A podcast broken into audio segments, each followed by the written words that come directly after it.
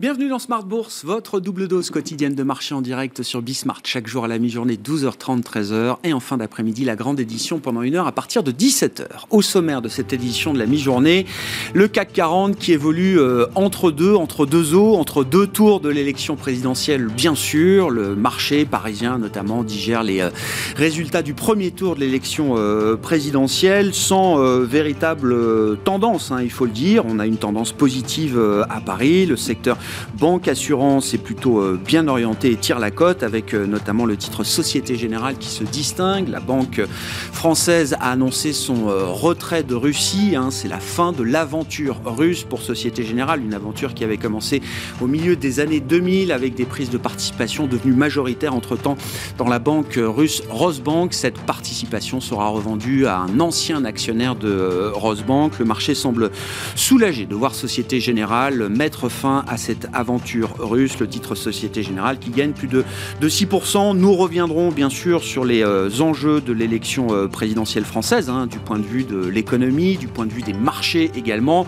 Des marchés qui semblent euh, accueillir plutôt de manière apaisée les résultats du premier tour. On regarde notamment le spread entre le 10 ans français et le 10 ans allemand qui a plutôt tendance à se resserrer par rapport au léger écartement qu'on avait pu observer dans les jours précédents. Le premier tour de l'élection française. Sur le plan macro, la semaine sera euh, chargée avec euh, l'inflation américaine pour le mois de mars. La première estimation qui sera euh, publiée cette semaine, ce sera demain d'ailleurs à 14h30 pour l'inflation américaine qui pourrait dépasser allègrement les 8,5% sur un an. Et puis nous aurons bien sûr le meeting de la Banque Centrale Européenne ce jeudi. Notez sur le plan technique que ce sera une semaine d'échéance mensuelle pour euh, euh, les contrats futurs et différents produits dérivés sur euh, indices notamment, une échéance qui sera d'ailleurs un peu avancée puisque vendredi sera un jour férié entre guillemets pour pas mal de marchés en Europe notamment. Hein. ce sera le vendredi saint du week-end de Pâques. La journée de lundi sera une journée fériée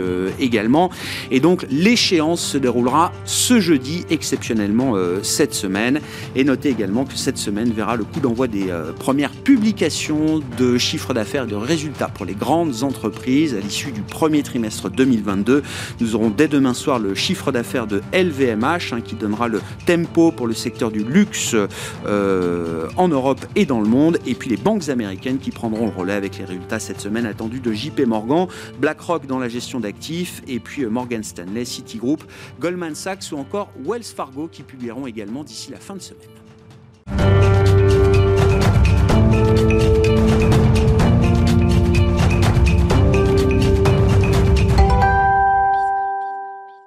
Il faut le noter, à mi-séance, le CAC 40 se distingue plutôt positivement par rapport aux autres indices européens. Tendance, mon ami, les infos clés du jour, à mi-parcours de cette journée boursière en Europe, c'est avec Alix Nguyen. Après une ouverture en baisse, le CAC regagne du terrain et se stabilise. Euh, les marchés asiatiques ont nettement reculé ce matin. Le CSI 300 chinois et le Hang Seng de la bourse de Hong Kong ont cédé autour de 3% euh, sous l'effet de la hausse plus forte que prévue des prix à la consommation en mars, mais surtout euh, de ceux à la production en hausse de 8,3%. On relève par ailleurs que le confinement prolongé de la ville de Shanghai et l'arrêt corrélé de certaines activités alourdissent la tendance. Retour à Paris donc où on attend une séance bien volatile au lendemain d'un premier tour d'élection présidentielle aux résultats serrés. Cette semaine, de nombreux indicateurs et rendez-vous économiques devraient donner le là. Jeudi se tiendra la réunion du Conseil des gouverneurs de la BCE. L'institution pourrait nous éclairer quant à sa réponse entre une inflation qui va crescendo et une récession redoutée liée à l'Ukraine. Aux États-Unis, il sera encore question d'inflation avec la statistique des prix à la consommation de mars. La situation en Ukraine préoccupe toujours les marchés, avec entre autres la question des sanctions sur les hydrocarbures russes. Les ministres des Affaires étrangères de l'Union européenne doivent se réunir aujourd'hui à cet effet. Et puis, autre facteur déterminant pour les marchés, les prochains jours marquent l'ouverture de la saison des résultats du premier trimestre, avec notamment ceux des grandes banques américaines. En France, trois composantes du CAC nous feront part de leur chiffre d'affaires trimestriel. LVMH demain soir, puis Hermès et Publicis. Sur le fond des valeurs, les banques sont convoitées elle profite du resserrement des écarts de rendement entre l'OAT française à 10 ans et le Bund allemand de même échéance. Et puis euh, Société Générale voit son titre bondir dans le sillage de BNP Paribas et Crédit Agricole. La banque met fin à ses activités en Russie euh, via la cession prévue de la totalité de sa participation dans Rosbank, mais aussi de ses filiales d'assurance dans le pays. Tendance, mon ami, c'est chaque jour à 12h30 et 17h dans Smart Bourse sur Bismart avec Alix Nguyen.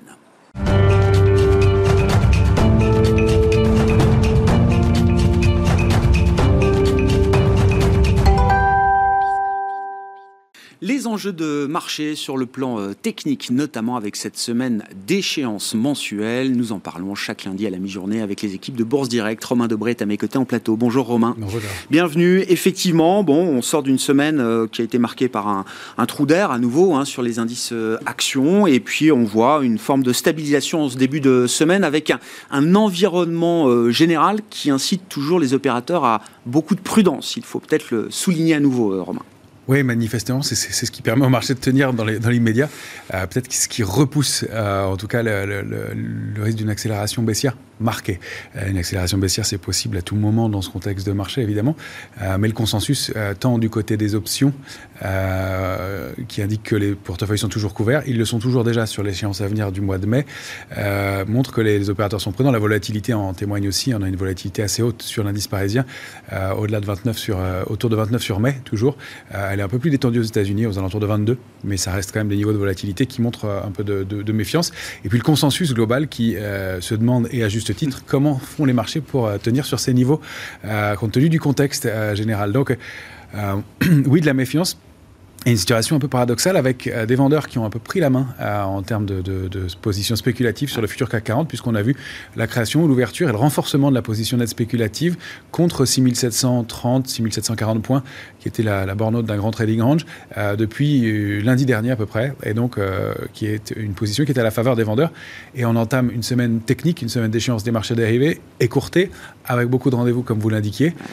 Donc la volatilité promet d'être intéressante, qui est, encore une fois, on va le voir de façon graphique et technique, des signaux assez contradictoires euh, qui militent pour le scénario qu'on estimait le plus probable euh, pour l'instant, la latéralisation, une stagnation, euh, une, consolidation entre, entre des bornes relativement bien testées et un marché qui reste pour l'instant technique. Si on prend le grand indice américain de, référence, le euh, S&P 500, quelles sont euh, justement la, quelle est la configuration du, euh, du S&P 500 et quels sont les, les, commentaires que cette configuration appelle selon vous, Romain? Bien, on est allé à rebondir pile et elle est testée pendant trois semaines. C'est un graphique hebdomadaire que vous avez sous les yeux. La zone de réactivation haussière, la, la, zone sous laquelle l'indice S&P avait construit sa figure de retournement baissière. c'est valable ce scénario-là et ce schéma pour la plupart des grands indices majeurs. C'est plus ou moins flagrant selon les, les, indices, comme on avait parlé du DAX la semaine dernière, qui était le cas emblématique à mon sens de, de, ce cas de figure-là, puisqu'il est vraiment, il a vraiment touché 14 950 et il est repassé en dessous. Mais sur les indices américains, qui étaient les, qui sont les indices fort toujours. Mmh. Euh, on a une hésitation et puis ces grandes mèches qu'on voit euh, au-dessous de 4535 et un rejet en fin de semaine dernière avec pour l'instant pas d'alerte baissière majeure euh, et une possibilité de latéralisation qui est un des, des scénarios les plus plausibles une accélération baissière complémentaire, mais peut-être pas dans l'immédiat compte tenu de ces éléments de prudence qu'on qu qu lit et qu'on constate un peu partout. Et puis l'attente des résultats trimestriels aussi, qui va être un peu, le, le, à mon avis, le, le déclencheur de, de, de, certaines choses. Peut-être pas tant sur les indices, et c'est peut-être pour ça que les indices vont réussir à se maintenir, parce qu'on voit et on commence à, à, à constater qu'il se passe énormément de choses à l'intérieur des, des, indices eux-mêmes. Donc un grand trading range sur le, S&P, tant qu'on est au-dessus de 4170 points, il n'y a pas d'alerte majeure. L'alerte de court terme sous 4348, ce serait déjà un signal de, de faiblesse. Et puis il faudrait se réinstaller on voit pas très bien comment dans l'immédiat, encore une fois, au-dessus de 4535 euh, et, et, autour, euh, pendant plusieurs clôtures, voire au moins une semaine, pour considérer qu'on s'éloigne d'un risque baissier. Aller former de nouveaux plus hauts dans l'immédiat, je vois pas quels sont les, les drivers, mais il, le marché là, oui, oui, non, mais ça... réserve toujours des surprises. Euh, donc, euh, donc pourquoi pas, mais, mais oui. c'est le scénario ouais. minoritaire, en tout ouais, cas à, à, court terme, et compte tenu de la visibilité qu'on a. Quand on regarde un indice américain comme le S&P 500, évidemment, il faut regarder les poids lourds hein, qui ont, un poids particulièrement important dans les indices américains. On parle depuis euh, des années maintenant de ce phénomène de concentration indicielle autour de quelques valeurs. Apple étant évidemment une de ces euh, valeurs poids lourds du marché euh, américain. Qu'est-ce qu'on peut dire là de la configuration du, titre Apple, Romain? Alors que déjà c'est un, cas d'école technique euh, qu'on suit ensemble depuis plusieurs semaines. Euh, on avait évoqué la sortie d'un biseau baissier, la possibilité de retourner chercher une zone euh, située aux alentours de 177. L'arrivée sur cette zone avec un, premier gap ou un dernier gap qu'on appellerait gap d'épuisement, le premier qui était entouré de, rouge, et puis une stagnation pendant deux jours. Et la semaine dernière, c'est un graphique en journée que vous avez là, et dans le courant de la semaine dernière, une rupture, et euh, donc un gap qui pourrait être un gap de rupture cette fois-ci, indiquant la fin de la, du rebond euh, précédent.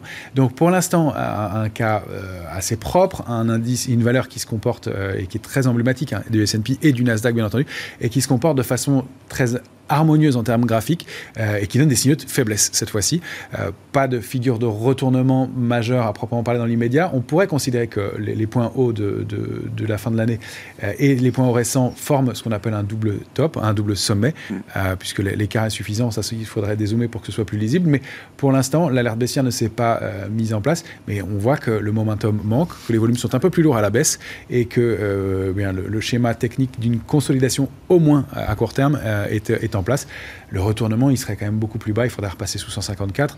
Euh, on a un petit peu de temps, mais les, alertes se, rapprochent et la, faiblesse est lisible. Hmm. Comment est-ce que la situation se, translate sur le, CAC 40, le futur CAC euh, même, hein, pour le mois d'avril, donc qui arrivera à expiration ce, jeudi? Quels vont être les, les enjeux de court terme là pour l'indice parisien, Romain? C'est 6456, 6814, le grand trading range, 6746, la borne haute un peu plus serrée.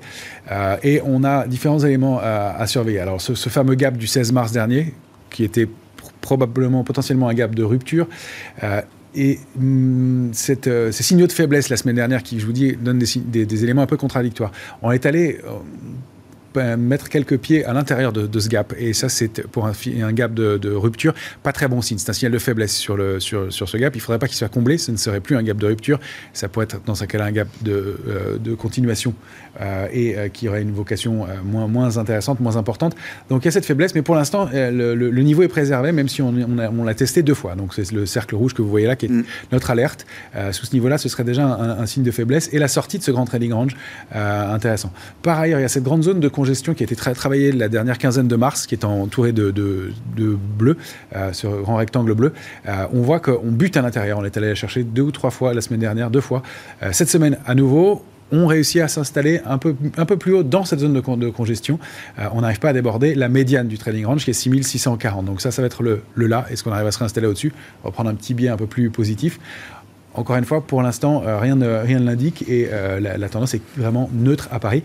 Euh, nos alertes et nos niveaux sont bien définis. Les points sont vraiment extrêmement techniques et donc l'installation ou le, franchissement ou la rupture d'un point va être vraiment significatif pour la suite. C'est plus à l'intérieur de l'indice, à mon avis, qu'il faut regarder. Et, voilà, oui, derrière cette neutralisation des, des, indices ou ce phénomène de latéralisation, comme vous dites, il y a des secteurs qui ont de vraies dynamiques et des dynamiques euh, qui sont euh, significatives euh, aujourd'hui. Alors, parmi les exemples qu'on peut prendre, il y a le secteur de l'énergie, mais au, sens mondial du terme, romain, pas uniquement à Paris ou en Europe. Et on voit très bien là cette accélération haussière. Donc, on prend comme support un, ETF de chez Lixor, mais qui reflète la dynamique de secteur énergétique très, très puissante ces dernières semaines. Très, très puissante. C'est un mouvement hyper important. Euh, ce secteur, globalement, qui est composé des plus grands acteurs du, gaz et du pétrole, donc Exxon, BP, Total, parmi les, autres, eh bien, n'avait pas de tendance, globalement, si on regarde ce, graphique et les deux bornes 195, 313. Alors, c'est de la fluctuation, hein, c'est important, mais il n'avait pas de tendance depuis 2012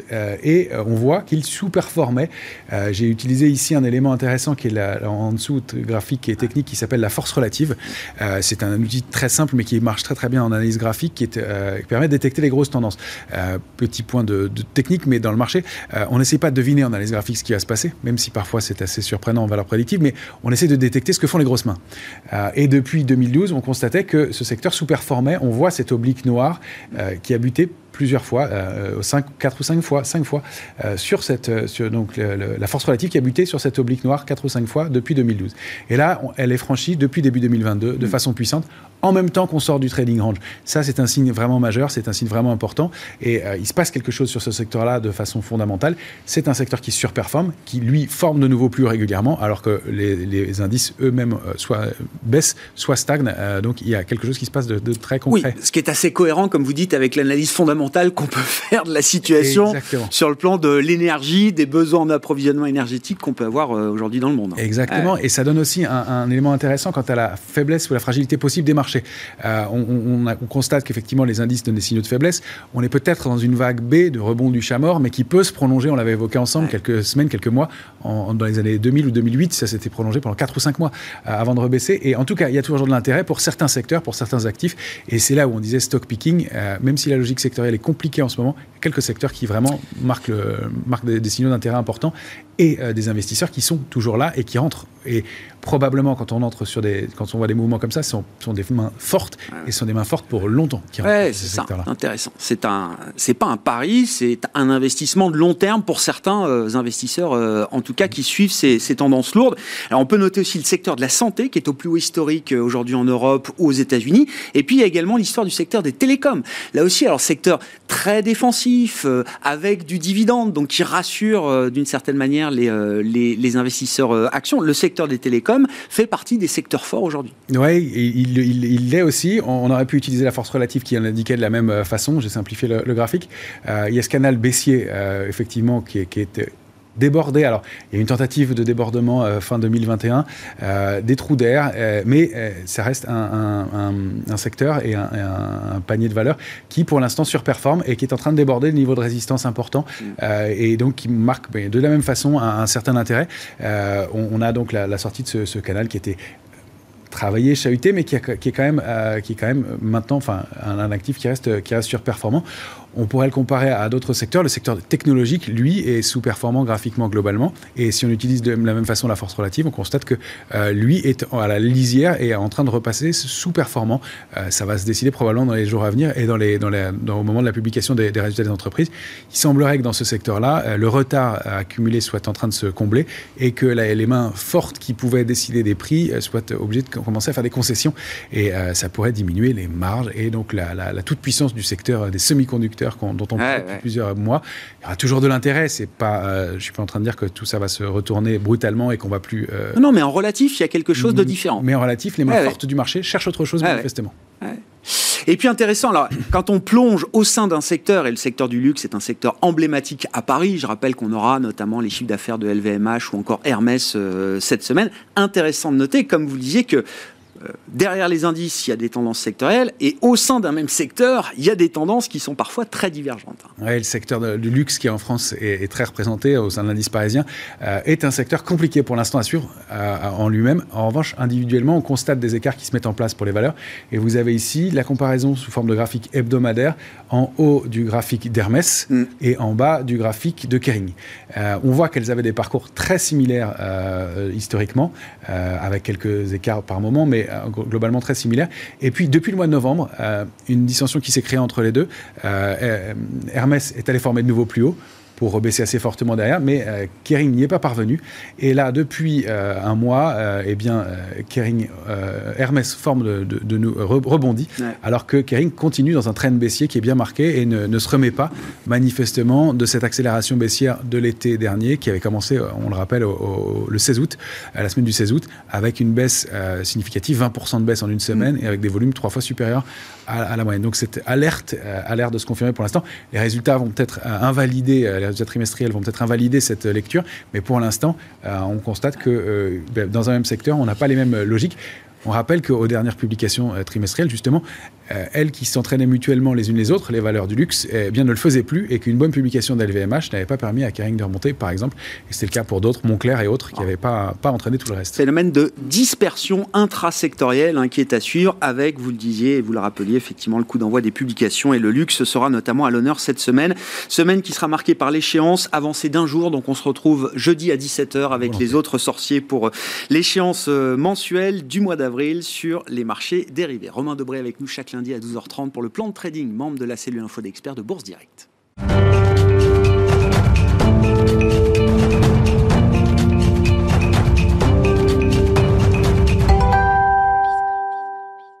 Venons-en à l'événement politique de ce début de semaine, évidemment, les euh, résultats du premier tour de l'élection présidentielle française. C'est Nadia Garbi qui est avec nous euh, en visioconférence depuis Genève, économiste chez Pictet Wealth Management. Bonjour et bienvenue euh, Nadia.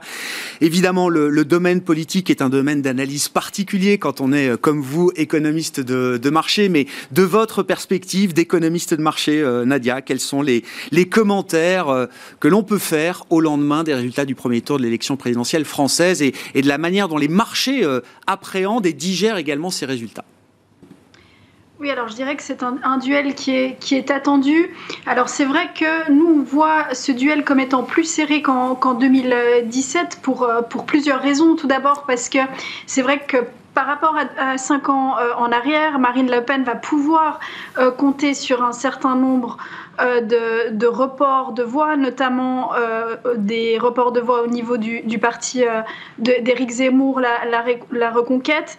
Et puis aussi, elle a une image un peu qu'on peut qualifier d'un peu plus modérée, en, tout cas point de vue de, l'extérieur. Si on regarde son, son programme économique, on voit qu'elle a certaines mesures qui pourraient attirer des, électeurs tant à gauche qu'à droite. Alors à droite, on peut mentionner les baisses euh, d'impôts et, notamment l'exonération euh, d'impôts pour les moins de, 30 ans qui pourrait un peu séduire les jeunes. Et je dirais qu'à gauche, elle a aussi un certain nombre de, mesures qu'on peut catégorisées de, de social, comme par exemple les réindexations euh, des, pensions, une revalorisation des pensions euh, minimum. Enfin, sur l'énergie, elle a tout de même un, programme aussi euh, assez fort avec une baisse de la TVA de 20% à 5,5% sur les, produits liés à l'énergie, mais aussi les biens de, de, première nécessité. Donc on voit qu'elle essaye, qu'elle va essayer de, de ratisser euh, très large et on pourrait avoir deux stratégies différentes entre Macron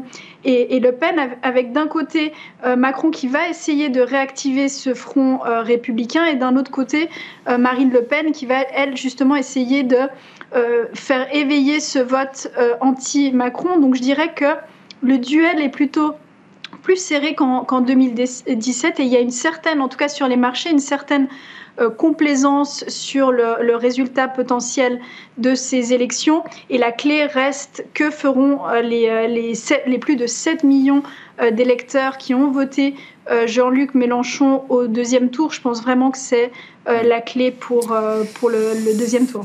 Chaque élection locale est, présente des, caractéristiques et des spécificités qui sont parfois difficiles à analyser pour des investisseurs globaux, mais vous dites à ce stade, Attention, oui, effectivement, il y a l'effet mémoire de 2017, mais euh, euh, la situation est peut-être différente cette fois et la manière dont les marchés euh, semblent soulagés, on va le dire comme ça, ce matin, c'est une situation qu'il faut peut-être prendre avec un peu, de, un peu de recul, un peu de précaution, Nadia. Tout à fait. Alors, c'est vrai qu'on a vu les, les taux, le spread français se, resserrer un peu ce, ce, matin. Donc, effectivement, une forme de, de complaisance. Je pense vraiment que le débat de l'entre-deux tours sera euh, clé pour, euh, en tout cas pour, euh, pour, pour, pour les marchés. Et après, c'est vrai que on voit que les, les, marchés sont, sont soulagés, je dirais, d'avoir Macron. Hmm. au premier, enfin, au premier tour devant Marine Le Pen, qui fait un meilleur score d'ailleurs qu'en qu'en 2017. Et puis n'oublions pas, après le deuxième tour, viendra le temps des élections euh, législatives, euh, etc. Et tout ça sera important quand même pour la, la gouvernance de la France. Donc il y a encore euh, une séquence politique qui, qui, va nous amener eh ben, jusqu'au mois de juin quasiment en France de, de, ce point de vue-là. L'autre enjeu important, aux côtés de la politique, ça reste la politique monétaire en zone euro, avec un, un meeting du Conseil des gouverneurs de la Banque Centrale Européenne prévu ce, ce jeudi 15 avril, Nadia. Euh, la dernière communication lors du dernier euh, Conseil des gouverneurs, c'était que euh, l'inflation était devenue une préoccupation unanime au sein du, Conseil. Quels sont les enjeux en termes de communication, en termes de décisions futures à ce stade pour la Banque centrale européenne? Oui, alors je dirais que vraiment ce qui préoccupe les marchés, c'est la, politique des, banques centrales, tant celle de la Réserve fédérale que de, la, de la Banque centrale européenne. Ce qu'on voit, comme vous le disiez à, la BCE, c'est que l'inflation domine vraiment euh, les préoccupations, moins la croissance. On voit aussi un, conseil des, des, gouverneurs qui est mal à l'aise avec, avec les chiffres d'inflation actuels, plus de 7% en zone euro avec des grosses divergences par, euh, pays. Donc jeudi, on pourrait avoir une BCE qui soit plus explicite sur euh, le programme d'achat euh, d'actifs avec potentiellement un, signal fort d'une fin d'achat à la fin juin, ce qui ouvrirait la porte pour une potentielle hausse en septembre euh, de cette année, ce qui n'est pas notre scénario. Nous, on table sur une première hausse en décembre, mais c'est tout de même un scénario qu'on ne peut pas euh, écarter. On voit vraiment une BCE qui est non seulement préoccupée par euh, l'inflation de court terme, mais qui met également en évidence des facteurs structurels qui pourraient pousser à moyen terme l'inflation au-dessus de 2%. Qu'en est-il de la prise en compte d'un scénario de risque euh, sur la croissance, notamment? J'ai en tête euh, le dernier discours, les dernières euh, communications de Philippe Lane, par exemple, chef économiste de, la BCE, qui, prévient qu'il faut quand même que la Banque centrale attentive soit, Banque centrale européenne soit attentive au risque sur la croissance et soit prête éventuellement à renverser ou adapter le rythme de sa normalisation, voire de son réglage de politique monétaire. Qu'est-ce que ça implique pour une banque centrale comme la BCE aujourd'hui euh, cette euh, l'idée qu'il faut maintenir peut-être une ligne de défense ou être prête au cas où? Oui, alors vous soulevez un très bon point. C'est vrai que euh, la croissance reste une préoccupation zone euro. L'outlook est, compliqué et c'est vrai que garder une certaine marge de manœuvre, de la flexibilité pour une banque centrale comme celle de comme la BCE est clé et c'est vrai que ce sera intéressant d'écouter euh, Lagarde sur, euh, sur ce sujet, notamment sur les questions autour de la croissance et autour euh, du scénario de la BCE au niveau de, de, la croissance. Et on a eu aussi des rumeurs sur de potentiels plans après fin du, du, programme d'achat d'actifs, parce qu'au fond, on ne sait pas vraiment comment est-ce que la BCE va éviter la fragmentation potentielle en zone euro qui peut avoir lieu lors de son, euh, processus de, normalisation. Il ne faut pas l'oublier qu'une des, choses importantes euh, en Europe, c'est d'éviter cette fragmentation, d'avoir des taux italiens qui montent beaucoup plus que des taux allemands. Donc comment est-ce que la BCE, sans achat d'actifs et seulement avec des réinvestissements, pourra éviter la fragmentation? Donc là aussi, ce sera intéressant d'écouter euh, Christine Lagarde sur ce sujet. Et, juste, quand on fait les maths, euh, Nadia, effectivement, la, seule politique de réinvestissement du bilan de la Banque Centrale Européenne ne serait pas forcément euh, suffisante en cas de stress de marché? Ne serait pas euh, exactement ne serait pas forcément euh, suffisante. Alors il ne faut pas oublier que c'est vrai qu'on n'a pas vraiment de, gros euh, au niveau des, du calendrier politique. Mm. Les élections françaises sont importantes. Puis ensuite il faudra attendre le printemps prochain pour avoir de grosses élections en Italie. Mais toutefois, on peut avoir un écartement euh, des, spreads liés à d'autres préoccupations. Prenons l'exemple, si euh, Le Pen venait à, gagner ses élections, on commencerait potentiellement à s'inquiéter de la soutenabilité de, la dette euh, française et potentiellement de celle européenne. Et on sait que, par exemple, les taux italiens sont les premiers à réagir quand on a un risque au niveau de la soutenabilité des dettes, non seulement italiennes, mais aussi d'autres pays. Donc on pourrait avoir une réémergence du risque euh, souverain en, zone euro, ce qui compliquerait euh, la normalisation en Europe. Discours attendu, communication de la Banque Centrale Européenne et conférence de presse attendue ce jeudi, donc du côté de Francfort. Merci beaucoup Nadia. Merci pour votre analyse et votre éclairage de marché en ce début de semaine. Nadia Garbi qui était avec nous en visioconférence depuis Genève, économiste chez Pictet Wealth Management. Voilà pour cette édition de Smart Bourse de la mi-journée. On se retrouve à 17h pour une nouvelle heure d'émission en direct sur Bismart.